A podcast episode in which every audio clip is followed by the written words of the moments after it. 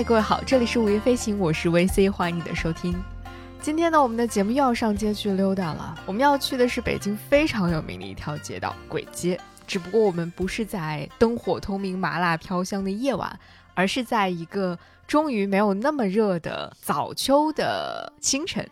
我们要到簋街去找一个资深的簋街老居民王老师，我们会和他边散步边聊天。我们会聊一聊东直门内大街的历史以及簋街的演变，同时也聊一聊发生在这条街上的那些老故事和这条街上的那些人情味儿。如果你也恰好对这条街感兴趣，如果你也很想了解不一样的簋街，一个除了麻辣小龙虾之外的簋街是什么样子的话，那就不妨加入我们的聊天吧。在没有小龙虾的簋街，在灯红酒绿落幕之后的清爽的早晨。啊，你当然可以把这期节目当做一场普通的老北京城市故事讲述，同时呢，你也可以把它当做是重新发现簋街的一份音频漫游指南。每一个我们稍作停留的地点呢，我也都会在节目的 show notes 当中写出来。在聊天当中，我们提到的一些老照片呐、手绘地图啊，还有摄影作品呢，我也会放在 show notes 里面，大家可以在 show notes 里找到。我会非常推荐你在这些地方停一停、坐一坐，啊，逛一逛，甚至可以吃一吃、喝一喝，听一段我们的聊天。相信你一定会收获一次非常与众不同的鬼街溜达体验。好了，那我们就闲言少说，现在马上出发去找王老师了。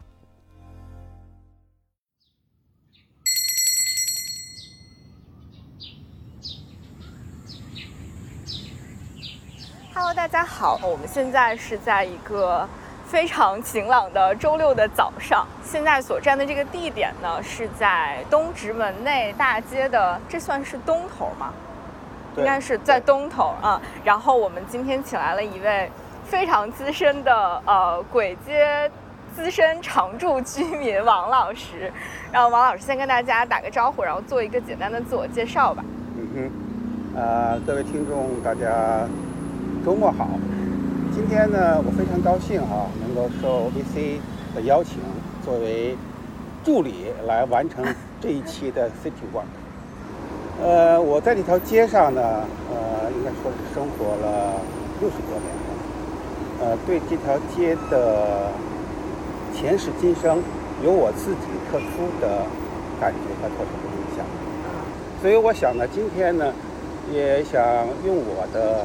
过去的记忆嘛，啊，协助 VC 讲好今天的鬼街故事。好的，我们非常感谢王老师。呃，今天专门抽了一个早上的时间，然后接下来王老师会带着我们一起从簋街的东头一直走到簋街的西头，然后在这个过程当中，比如说簋街的呃前世今生的故事啊，包括王老师自己在这里的一些记忆，然后都会在节目当中跟我们做一个分享。嗯，那我们现在就先从这个最东头，我们现在站的这个位置开始吧。其实我们现在站的这个位置就是地铁二号线在东直门站啊，十三号线的东直门站都是这儿。从这儿出来之后的 A 口，然后大家就可以看到一个，一出地铁站就会看到有一个，呃，就是城市雕像一样的一个鬼，然后它就是正好是在这个东直门大转盘的这个地方。然后，那王老师有关于这个鬼，包括鬼街的这个名字，是不是就是因为这个鬼立在立在了这儿，然后所以它才叫鬼街？还是有什么其他的故事可以跟我们分享一下？在咱们谈今天呃这个这一期的主题之前呢，我们先不看鬼街，我们先把目光向东看。其实我们现在站在这尊国鬼的下方，我让你想象一下，呃。五六十年前，其实我们是站在京城内城九门之一的东直门的城门下。哦，所以现在这个呃，就是这个大转盘的地方，以前是城门所在地吗？对，现在从这个具体的位置来说，呃，这一片的住宅呢，在二零两千年后全部被拆除了。嗯，所以我们站在伯爵上呢，这个位置向东看去就是当年的东直门的城楼。嗯，我们现在面朝东的这个东直门，就是东边城墙的两座城门之一。这座城门呢，据说是在一四一九年建建造的，嗯，但是它从规模来说是京城九门里边比较小的。尽管它尺寸不高，只有三十四米高，但是它结构还是挺复杂的。它不是一个单一城门，它后面呢还有一个小小的瓮城。嗯，瓮城后面它有箭楼，还有闸楼。那个都是在这个的东边哎往东修哎，的。，对，这个城楼是西，呃，再往东是它的瓮城，然后瓮城之间有有它的箭楼和闸楼。哦，嗯，但是在民国初期，一九一几年的时候，北洋政府呢准备要在北京那儿修一个环城地铁铁路，解决城里的这个运煤呀、交交通问题。啊，交通运煤运菜的问题。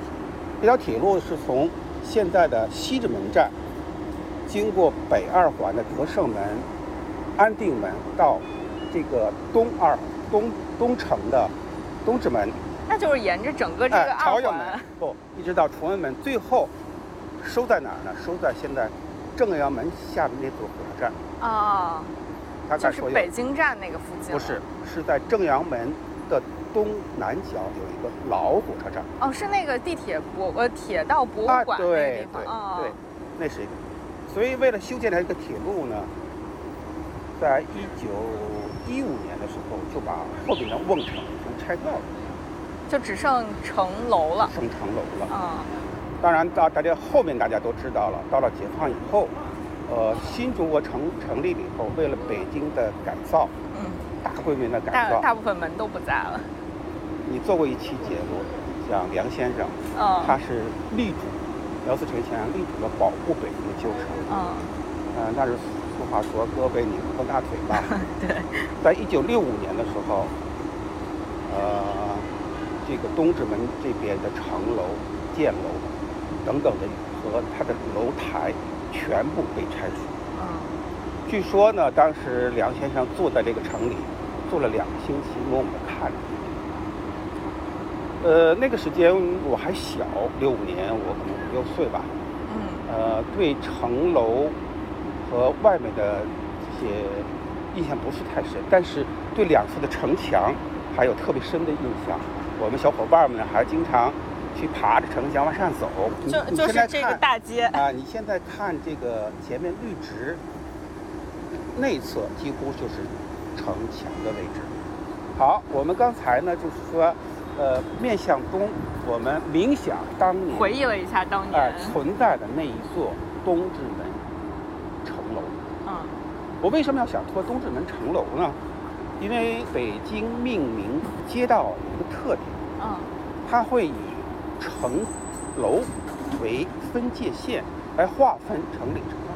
嗯，对，什么门内大街，什么门外大街。啊，你说的对。嗯，比如说安内大街、德外大街，像现在著名的阜外医院，为什么叫阜外医院呢？它是就在当年的阜城门外哦盖的那个医院。现在我们把视线从东转个身，看到西，看到这边了。这里边这条街全长一千七百多米，就是今天我们谈话的主题，叫做著名的鬼街。嗯，但是在三十年前，在八十年代中我搬离这里的时候，这里的名字就叫东直门内大街。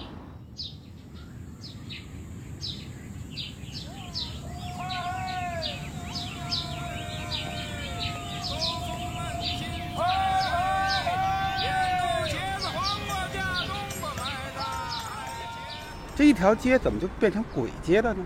大家都非常的诧异，非常奇怪。其实呢，我和我的同学和我的姐姐啊、长辈们回忆起上世纪八十年代的中期吧，这个随着改革开放的这个进程的加快，习惯于这呃平常生活，呃不思进取的北京人呢，也开始蠢蠢欲动了，开始呢想在这呃朝九晚五拿工资的基础上呢，他做一点小买卖。所以呢，就在这条街上呢，每天傍晚以后，就有很多的人出摊儿。大家都知道啊，就是那种呃食品摊儿，推个车，卖啥呢？都是北京小吃，卤煮啊、灌肠啊、烧烤啊、馄饨啊。可是八十年代中期的时候啊，这条街上特别的萧条，周边国营的商店啊，到了五点多钟就全关门了，黑乎乎一片。那这些摊儿商们呢，或者从呃临街的家里引引过这个电灯，或者自自制那种气灯，所以就显得特别昏暗。呃，如果赶上个下雨天儿，或者说一个刮风天儿啊，忽忽悠悠、忽忽悠悠的，给人感觉就跟鬼火似的。啊，影影绰绰的啊，影影绰。因为在那个八十年代那个年代啊，北京人还不习惯夜生活，到了夜晚啊，基本上就关门闭户回家，呃，睡觉上炕睡觉了。嗯，突然出现这么一条街道呢，就让人感觉得到哦，晚上开门的街道就是是不是鬼鬼鬼影的是吗？鬼火的是吗？所以慢慢的就形成了这种鬼市这种说法，夜市呢变成叫鬼市，时间长了，这个鬼市就形成规模了，就形成了街，那叫叫了鬼街。所以一开始这个鬼街就是那个就是闹鬼的那个鬼，哎，就是魔鬼的鬼。嗯呃，到了上世纪八十年代后期，有勇敢者、有先行者、有视视野更长远的者，开始在这条街利用民居开设正规的、固定的餐饮食堂了。而且呢，他们把呃这个餐厅的经营时间拉成了全天二十四小时的经营。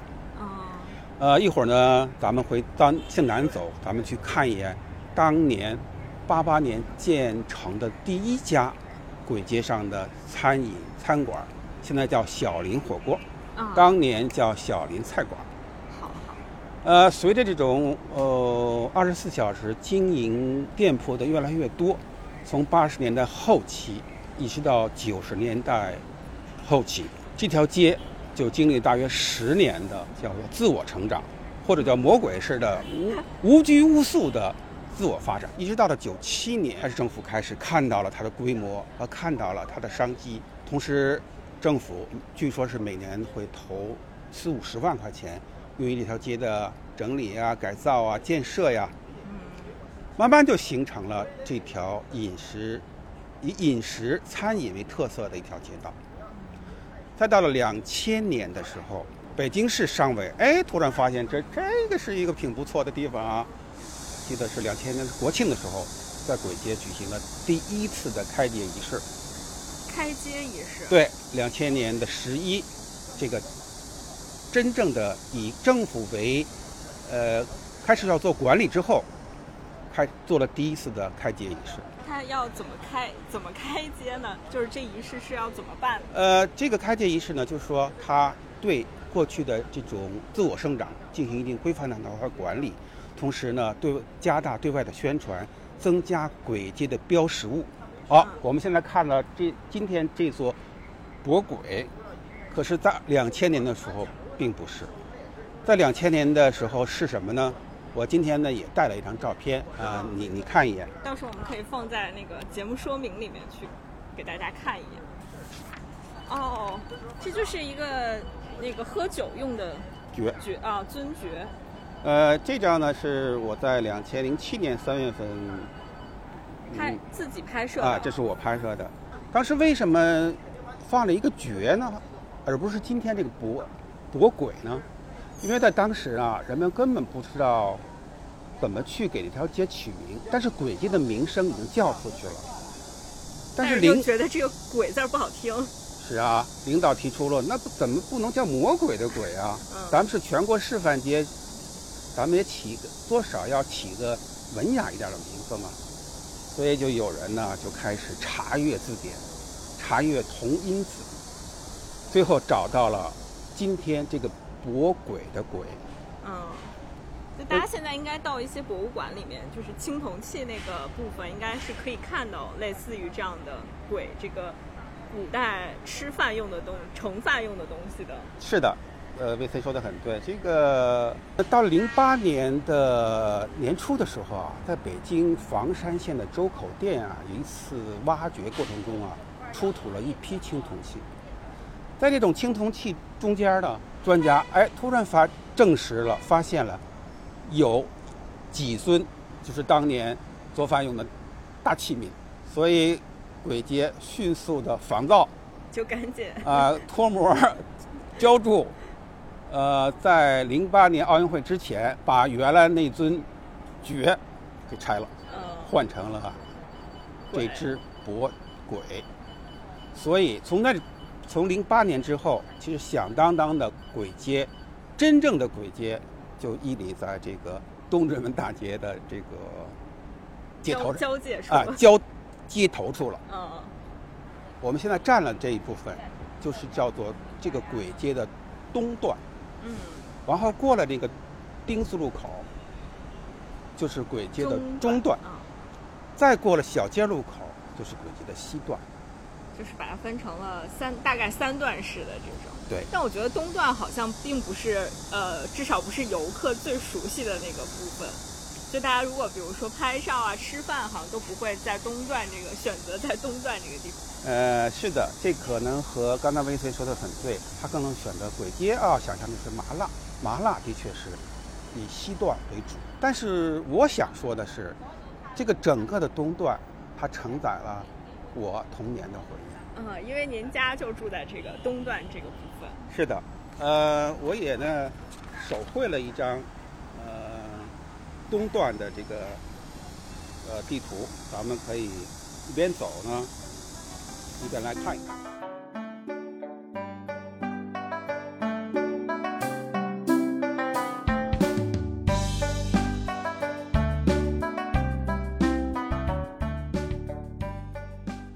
微色你可以看到，呃，这么看是最清楚的。啊，这样就是面朝，真的是面朝北，面朝北，面朝北。右手边是那个呃大什么大厦？这是那个中石油大厦。大厦啊。前面那条街就叫做北顺城街。嗯。北顺城街的的东侧就是就是当时的城墙了。啊。呃，应该说在几十年前，我们现在所站的位置，有就是京城的城乡结合部了。过了东直门，外边就是农村了。哦，是吧？呃，但是这一片呢，你可以看到，这一片整个东段是当时呃东直门内大街商业比较发达的集中的地方。啊。呃，东内大街。就我们现在站的这个对，就是东内大街。对，我的家在从这里向西北方向大概有三百米左右吧。东阳威胡同。东阳，我是在东阳威胡同这这里。我们经常从这里顺过一条小街过来。按我的印象，我也和很多我的同学发小证实过，就分布了这么几个小酒馆儿，嗯，一个食堂，一个副食店。一个百货店，一个菜店，兼卖牛羊肉。嗯。同时呢，有这条街上非常洋气的一个热饮店。呃，洋气的一个店，就是一个奶站。啊。呃，它是把郊外奶那些原奶拉进来进行消毒啊、分装啊，然后分发到各户。门口呢，它就在前面那个位置。咱们可以往前走。好。呃，这门口的我叫它热饮店，其实就是这个奶站自己办的。它可以卖散装的这个牛奶，同时可以卖早餐，卖一杯热奶，呃，同时卖点蛋糕，这是非常是好洋气，非常非常洋气的了。然后这一片，这个咱们现在走过的这个位置就是民居。啊，就现在这些什么我爱我家，哎，就是民居。而那个最东头就是一个修鞋店。啊。我为什么对这个记忆犹新呢？因为这条街上就有两部公用电话，我们这片的所有人的对外联系都要到街上用这两个电话去外边取得联系。哦。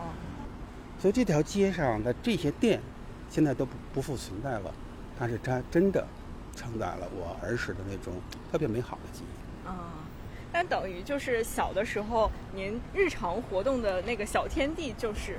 整个这这一片这一片空间了。对，好，我们现在走到这个簋街东段，这个有一个最这条街上最出名的餐饮企业叫东兴楼。啊，这里呢，它的原址呢不是东兴楼，是一原址个吃火锅、吃老北京火锅的地方。不是。你记得现在在这个地坛南门儿有一个二十四小时的经营店吗？啊，金鼎轩。对，哦哦，原来这个地方最早是金鼎轩呀。在九十年代，上世纪九十年代末，簋街开始二十四小经营的时候，金鼎轩是从这里起家的。哦，然后才搬去了。后来他可能觉觉得这里边呢，他这个呃整个设施啊或者位置不不太够，嗯他就搬走了。呃，老字号东兴楼来搬回来。东兴楼是吃北京菜的，是吗？呃，其实东兴楼呢是山东菜，但是它逐渐逐渐的呢，呃，就北京化了吧。百年老店，簋街十大必吃商户。这块儿是不是最早簋街的店是从这块儿开始慢慢逐步开起来的吗？还是围绕着那个就是一会儿我们要去的那个附近的小林那个菜馆附近开起来的？呃，应该说在八十年代中后期开始陆陆续续建了一时候呢，呃，它是整整条街都有就零零星星啊，零零星星，因为它是一个自由发展状态嘛，嗯它是没有政府规划，也缺乏政府指导管理的那种自由发展的状态。但是总体来说呢，还是以这个街的北侧呃为主，街的南侧呢相对要少得多。想当年，呃，街的南侧特别萧条，几乎就没有任何的商业设施，嗯。呃，都是破破烂烂的民居。现在其实也是等于就是还是以这种住家户多一些，好像也没有太多的餐厅餐馆在这个地方开。据说从簋街这最东头到最西头一千四百七十多米的临街上，有大概两百五十家左右的商户。嗯。嗯，据说最高时候能达到两百七十多家，其中百分之五十是做餐饮，嗯。呃，其中还有另外一些呢是做与餐饮相关的一些呃行业，比如说卖烟酒，嗯，呃反正也都跟吃喝对有卖烟酒。的。呃，近几年这种各特色的水吧，嗯呃，特色的饮品、小吃。好了，我们这个东段三百多米呢，我们几乎走到东头了。啊，我们走到西头了现在是这个传说中的那个丁字路口到了。对我们这个三百多米这个西头呢，就是第一个交叉路口。咱们一块儿聊聊簋街上最有历史价值的一个历史遗存。如果不是特意从这儿看的话，可能大家一走一过就会忽略掉这个这个地方，只是觉得哎，这儿好像有一个什么，好像有一个什么历有点历史感的东西，但具体它是什么，好像很少有人去关注它。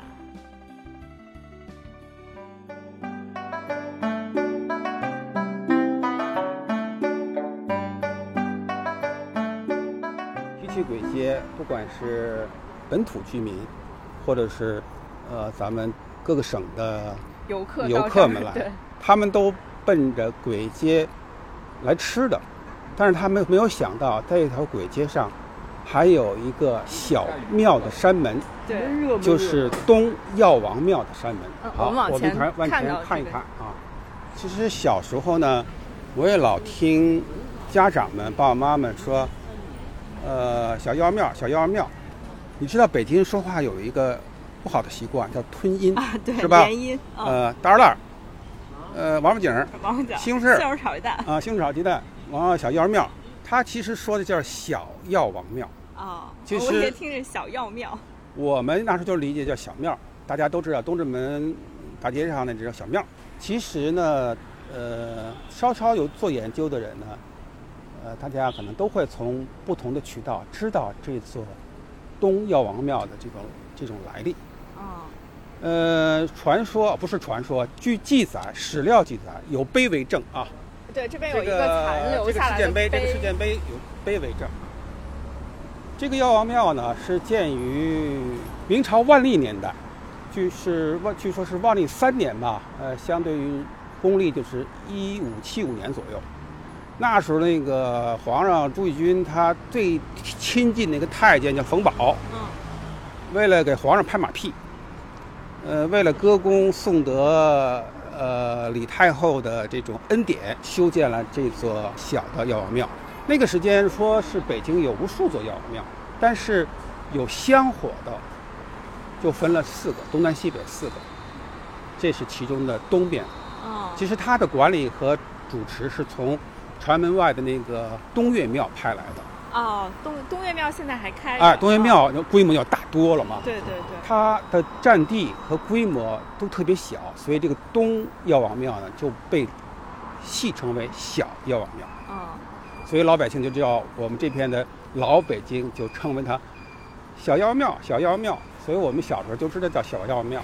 据说那个时间每到这那个农历四月二十几啊，是这个药王菩萨的诞生日，这里就香火特别盛，人山人海的来供奉烧香的，求这个药王菩萨保佑健康的。所以您小的时候，这个地方是有一个完整的庙存在的。呃，在我小时候已经没有了。哦我跟你接着说，在明代一直到国民民国初期，这里边还可以。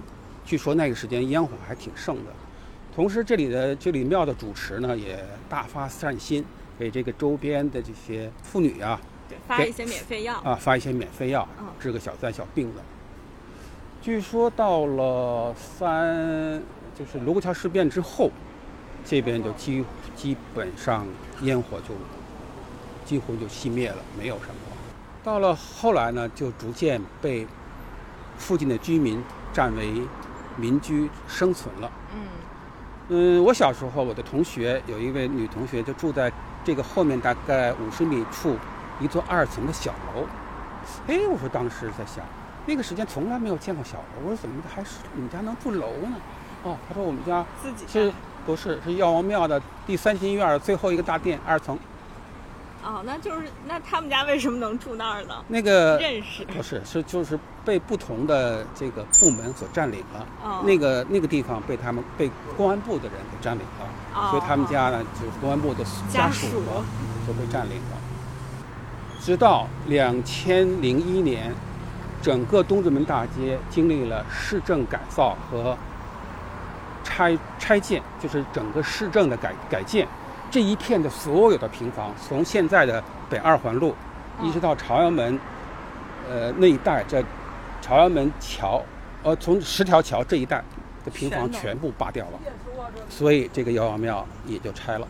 嗯，但 幸好今天能够保门。存，哎，还这个当时这个山门呢也是来复建的，呃，根据原来的图形复建的。哦，这个石碑说是在这个拆房子过程中在地下挖掘出来的。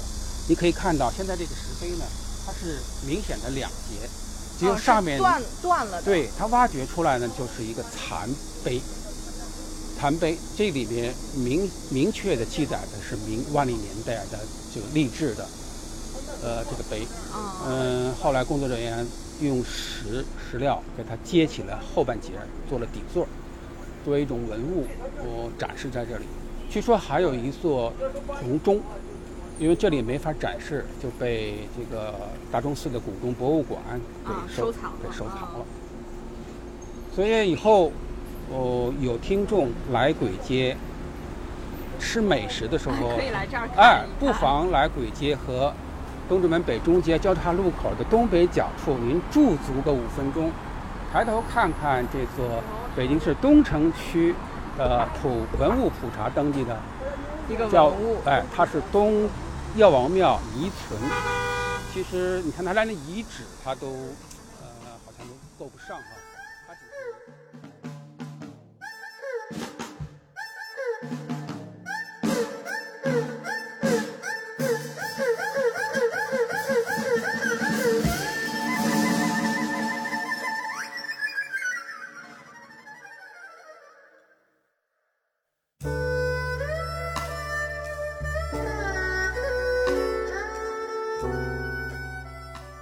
我们看完了这个东药王庙之后，其实可以稍稍的拐到旁边的这个街。这条街其实还相比较于簋街来说，就幽静了很多，而且整个两边的这个行道树把整个这个街全部的天空都遮住了，就特别凉快。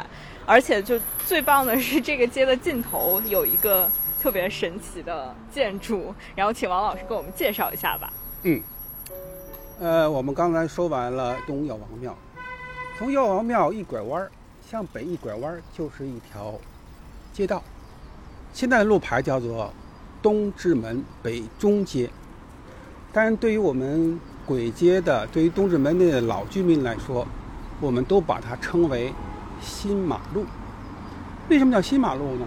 原来在四九年之前吧，基本上就是一条土路。据姐姐告诉我，后来因为刚才 VC 提到了街的尽头有一个著名的建筑，为了国际交往，我们把它铺成了柏油路。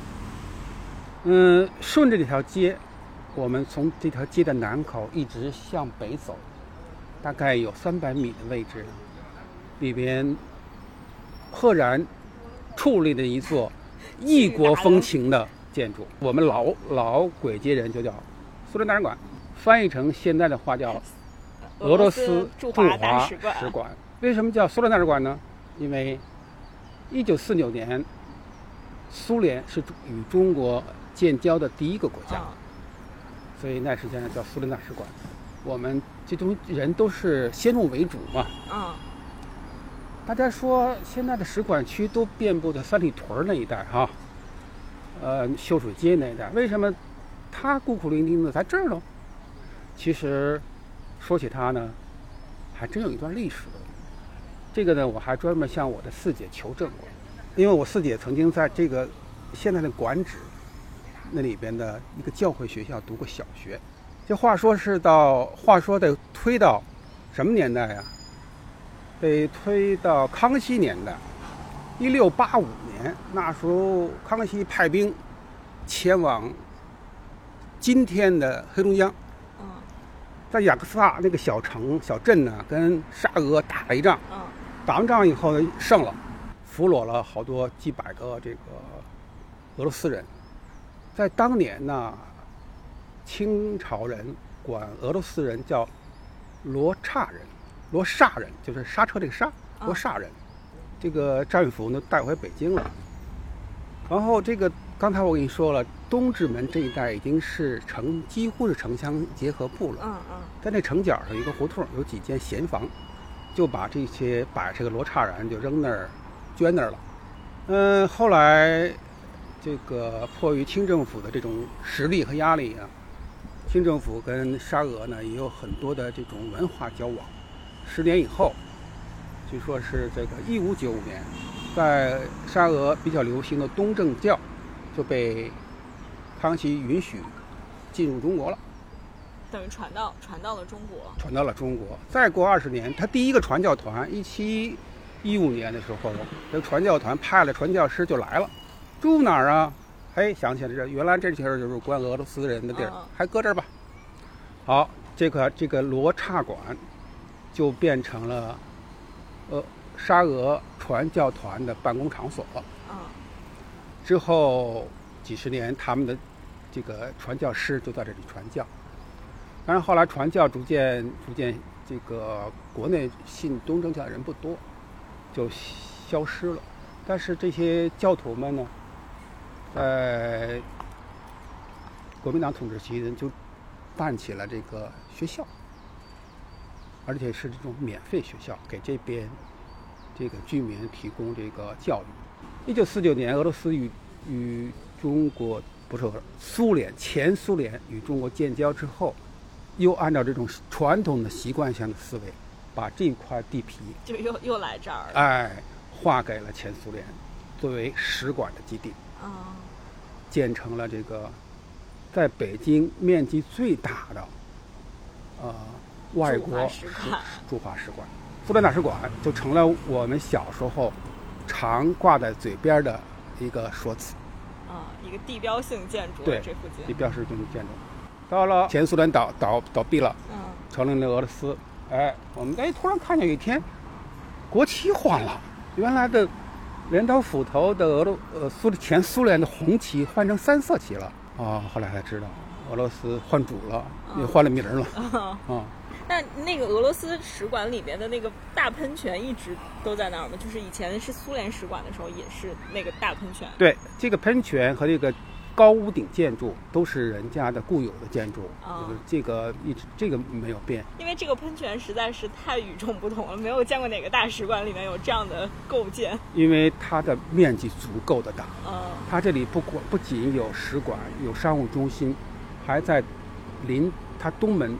还有一所学校，专门接收东欧部分使馆驻华使馆人员的孩子的就学问题，全部俄语教学的一个学校。现在还有？现在还有，每天早晨就不同的大大小小的孩子，有自己来的家长陪着就送的。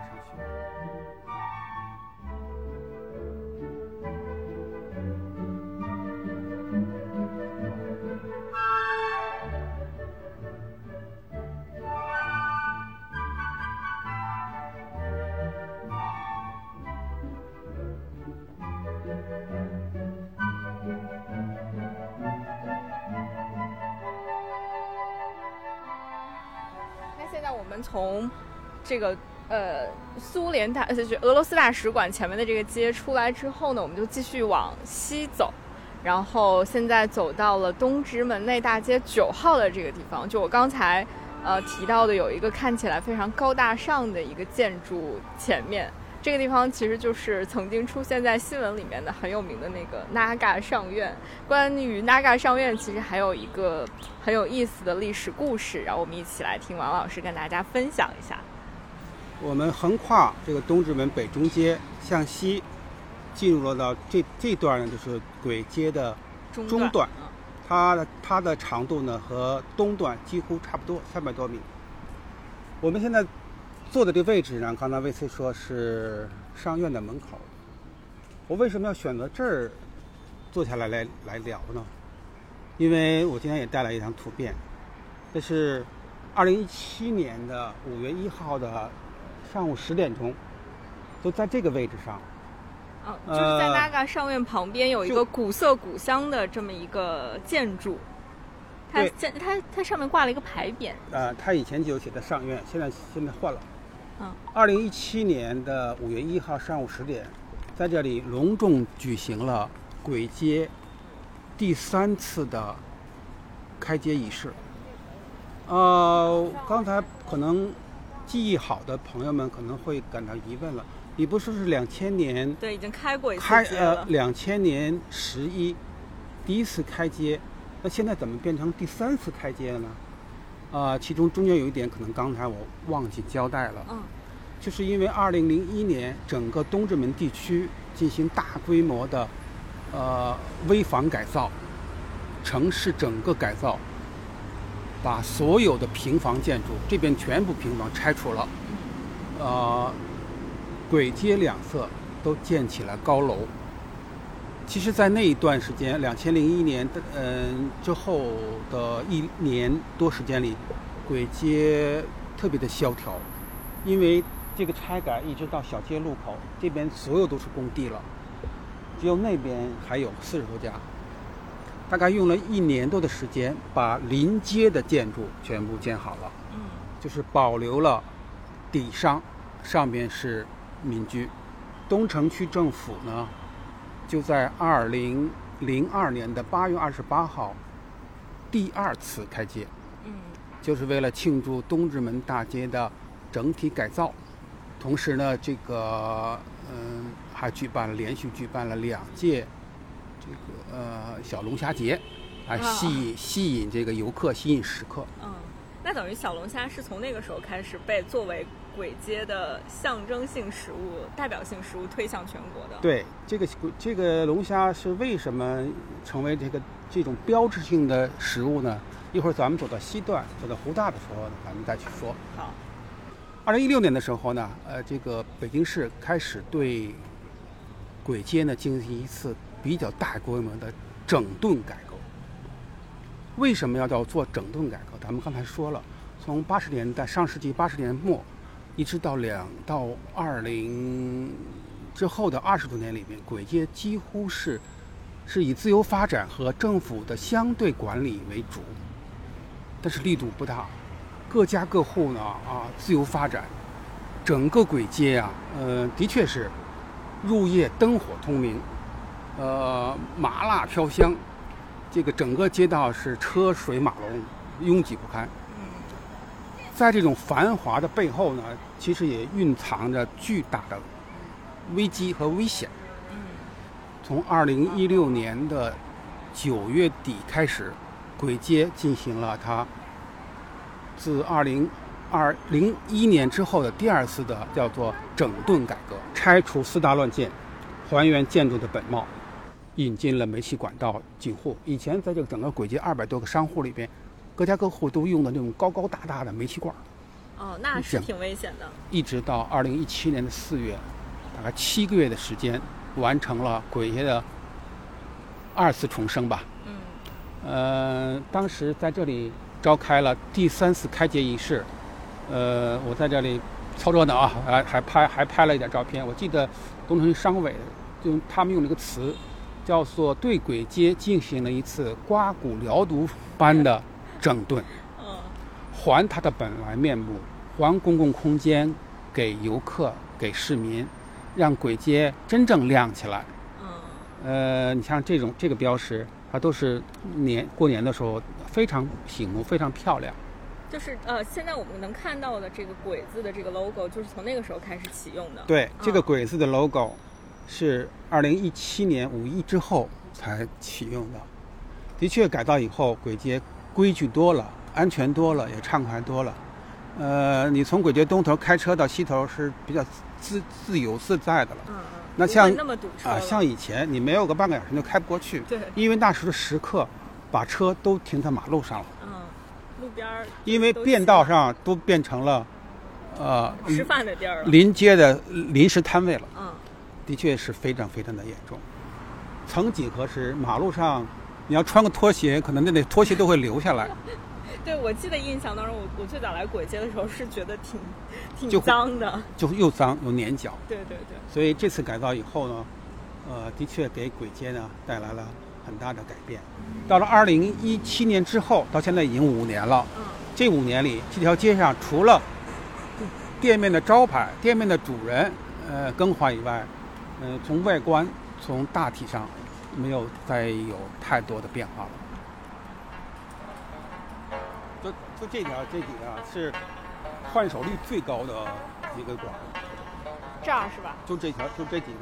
对，我觉得就是从呃一一七年呃开街之后，这几个馆几乎都生命力都开不下去。开不去，就是第一家，第一家，第二家叫斯里坦，是一个老字号，他是我们簋街的老住户。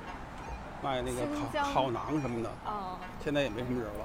以前这里边有几家我特别喜欢，像江边城外巫山烤鱼啊，什么都很好。我觉得簋街流行的吃的都是一阵儿一阵儿的，就有一阵儿特别流行吃烤鱼，大家就都来这儿吃烤鱼，然后就又流行到小龙虾，然后就就是全都开这个，全都卖这个。一会儿呢，咱们肯定放到最后说说唠叨唠叨吧。所以这几家几乎都没有，你看。呃，这都做不出去，这都做不出去了。这蟹黄面应该也是新开的，看。蟹黄面到现在已经最多有三个月。这京一是一家湖北菜，也卖不动。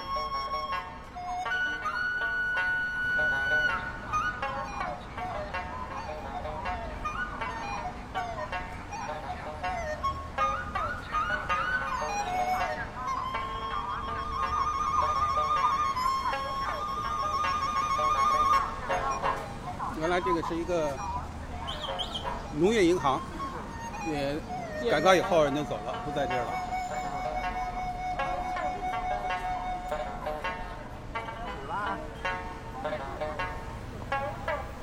啊，这就是东直门内呃南小街了。一个南小街，一个北小街，几乎它是把簋街划分了两东西比较平均。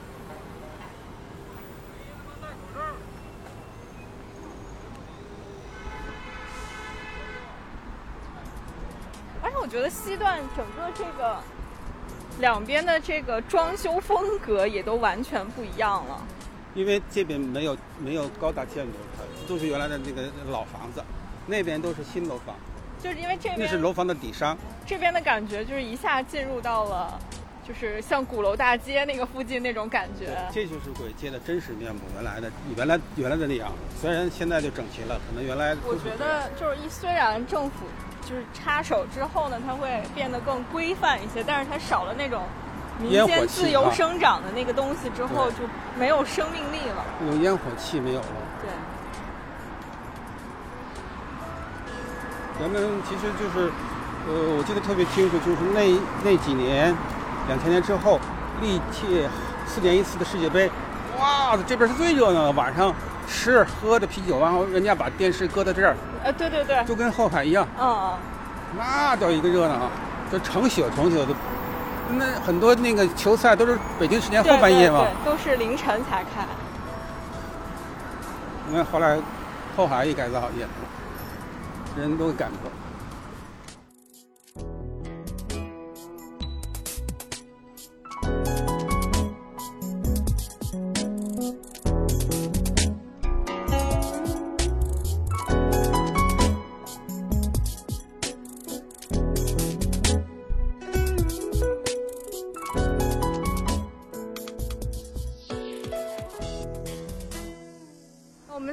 走到。北新桥地铁站的地方，然后就看到了著名的簋街老店小林火锅。其实它本来应该是以前不叫小林火锅的。然后具体的关于小林的故事，我们请王老师来跟我们分享一下，就是关于小林的前世今生。因为现在它其实这个店已经好像关门了，已经不开了。呃，咱们在节目开始的时候呢，呃，说到上世纪八十年代中，簋街两侧有很多。摊商、牛商，呃，利用晚上时间摆摊儿卖一些卤煮啊、火锅啊、烧烤啊，北京的小吃。但是在那个时间呢，还是有人有商业眼光，呃，有人有商业头脑。呃，我也看了一些关于这个小林的起家史。据说呢，这个店主叫李小林，他是看中了簋街的这个具体的位置。因为当时八十年代中期呢，北京的使馆区新的使馆区就在东直门外正在大规模的建设。据说呢，他是卖掉了自自家的楼房，在簋街上买了平房，开了簋街上的第一家店，叫做小林菜馆。啊，在八十年代的时候呢，那个时间还没有。小龙虾，那个时间啊，那个时间呢，更多的是北京土菜或者是北京家常菜。从经营规模和经营时间上，小林也是开创了一个先河。他把原来北京人习惯于白天做买卖的这种习惯，改成了以夜间为主。因为他发现白天的流水呢不如晚上大，人员也不如没有晚上多。特别是到晚间啊，这边的俄罗斯使呃，当年的苏联使馆和城外的一些其他使馆的很多驻京人员，哎，都纷纷过来才吃饭。呃，游客也多了，食客也多了，收入也多。是最后人干脆开二十四小时店了，所以就逐渐形成了簋街以二十四小时经营为特色的这种食这种经营模式。到九几年，胡大的加入又使簋街的。这种影响力又扩大了。其实我们现在斜对面就是福大饭馆了，然后对，现在门口已经有很多人陆陆续续开始准备要进去吃饭了。哎，这个是这个是在簋街上面呢，湖大有四家门店。嗯嗯，这是它的这个总店，然后那边还有一家，这边还有个分店。刚才咱们在东段那边呢，也看看到了有一家他新开的分店。嗯，当时他是想做一种新尝试。但是最后没有成功，他还是回归于他本本本真了吧。说起湖大呢，据大家外地的客人都是想，哦，到北京要要吃去吃湖大，有人甚至要排出几个小时，对对对，哎，为了吃一口他的他的食物。据说呢，当时呢，这个安徽来的这两口子呀，在咱们从北北，刚才他们在东段那块有一条街叫本门仓。这两口子呢，就在那个批发市场里边呢，做水产生意，卖鱼呀、卖什么东西啊？同时呢，也卖一些卖一些小龙虾。刚才我路上也跟 VC 说，小龙虾不是本土产品，对，不是北京的特产。对，小龙虾是以两湖一带、安徽一带那那边它是盛产的。其实小龙虾呢，只是一种餐后的一种小食物，就跟那个小螺丝一样啊。嘎巴嘴儿用啊，对，呃，这些呃九十年代簋街上的商户就陆陆续续去湖大的门店上，他摊儿上去进货。后来这个本门仓的临街的农贸市场被取缔了。两口子想干点啥呀？哎，他到簋街一看，哇，各个，这个这个餐馆干得很火呀，而且大量都是我来配送的小龙虾，那干嘛我自己不开店呢？人家就自己就九九年，人家自己就在这开店了，由食物链底端向顶端攀爬，由供应商变成了这个经营商了啊。应该说吧，咱们说到这里。从东到西一千四百七十多米，咱们就走过来了，差不多快到头了。啊，呃，咱们几乎就是把它的前世今生，嗯，就说完了。嗯。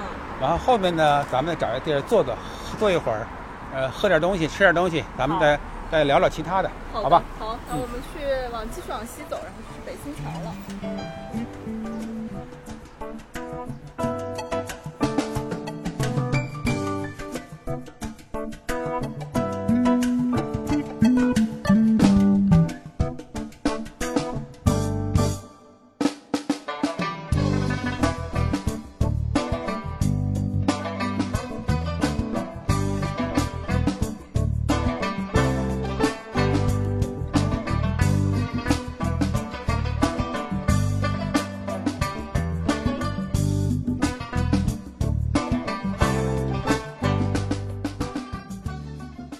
现在呢，已经从簋街，然后在北新桥地铁站的这个地方拐弯了。然后我们现在是坐在祖母的厨房这家店的院子里面，一边在等一杯咖啡，然后一边继续我们的这个聊天儿。然后，因为我们刚才在整个边走边聊的过程当中，其实已经回顾了簋街的前世今生的很多很多故事了。呃，现在就进入到另外一个环节，就是为什么我会要找王老师来录这期节目？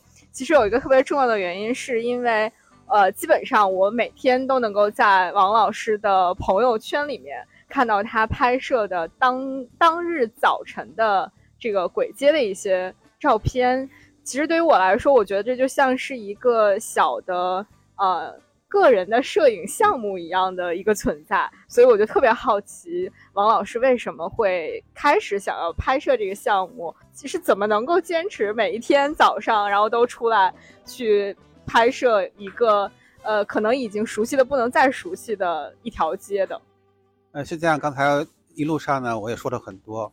我从五十年代末期生长的一个地方，对簋街已经有六十多年的认知。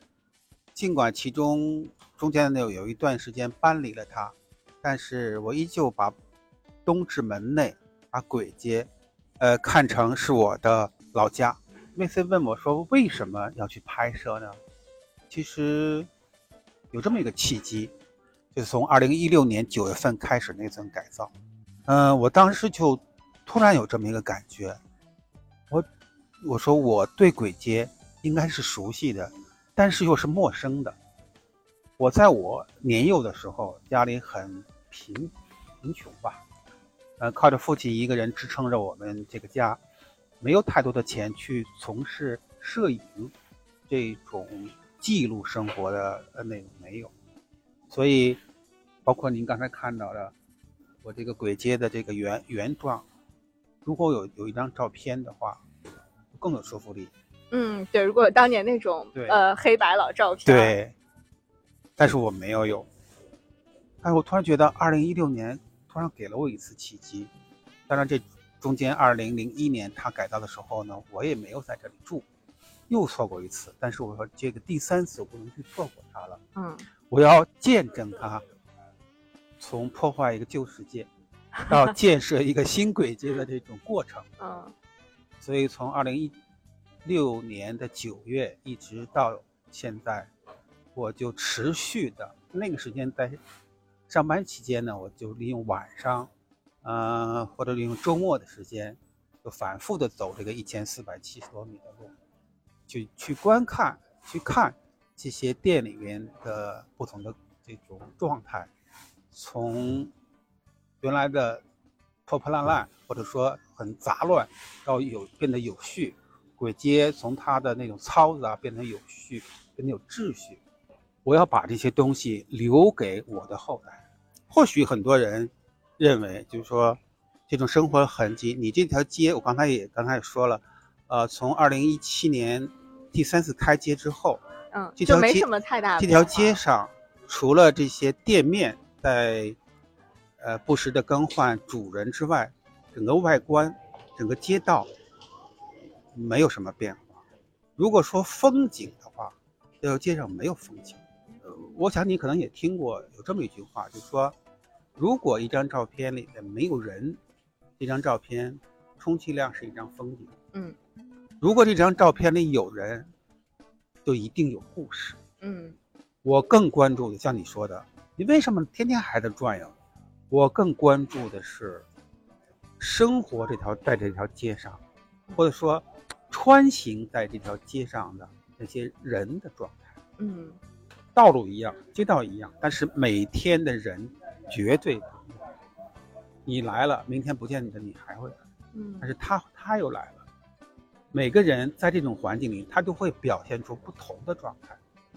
所以，我在这个环境里，更多的是捕捉不同的形形色色的人等。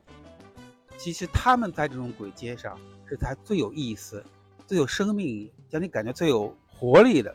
那在您拍摄的这些人物当中，有没有给您留下深刻印象，或者说，就是某一个拍摄场景让您觉得非常受触动的、印象很深刻的这样的一些场景？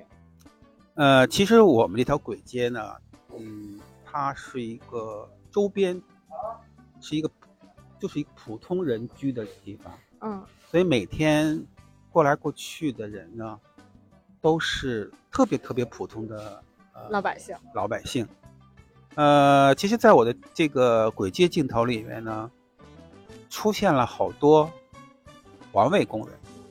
嗯，对对对我日常看您发朋友圈的时候，感觉也有很多都是 清晨的劳动者。对，的确是他们是一种非常非常付出的群体。这个大姐，我跟踪拍了好几次。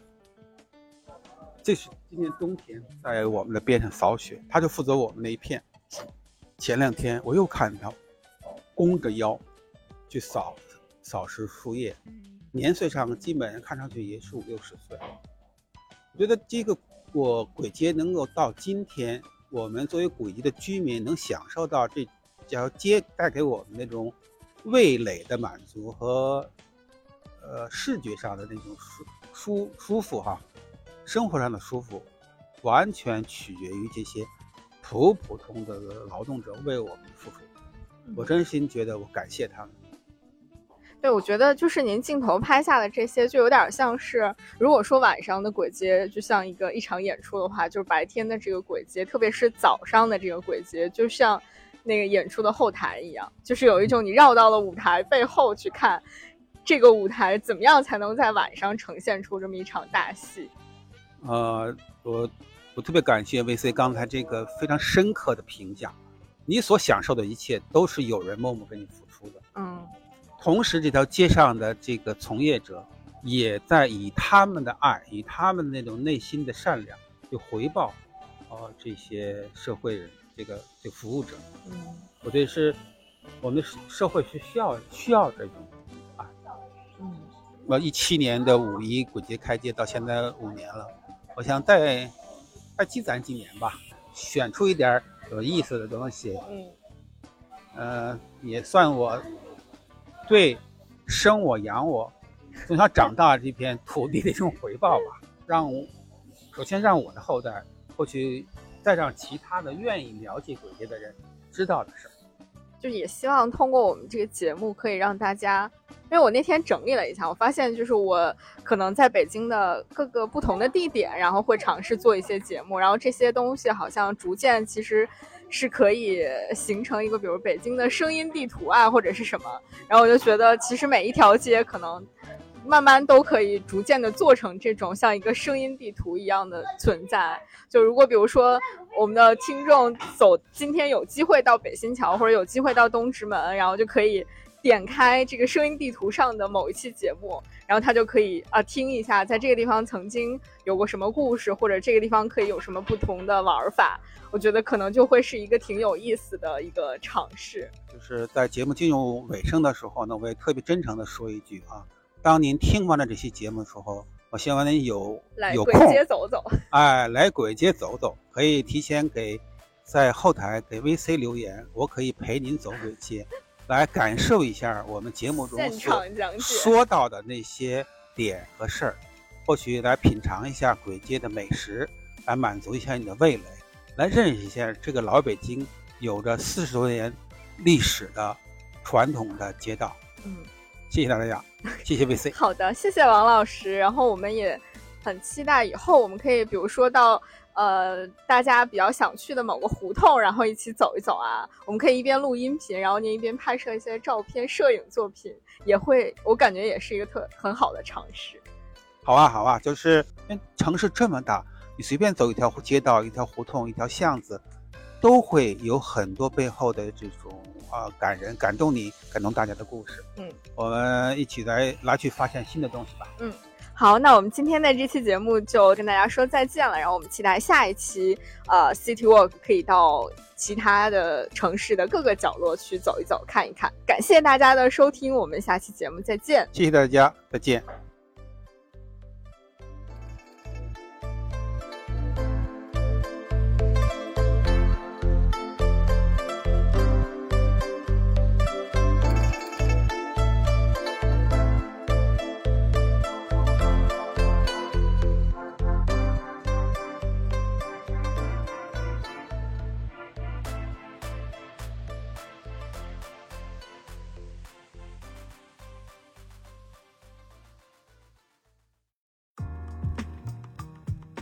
午夜飞行由 Marcast Media 制作出品，我们推荐您在苹果 Podcast 订阅收听。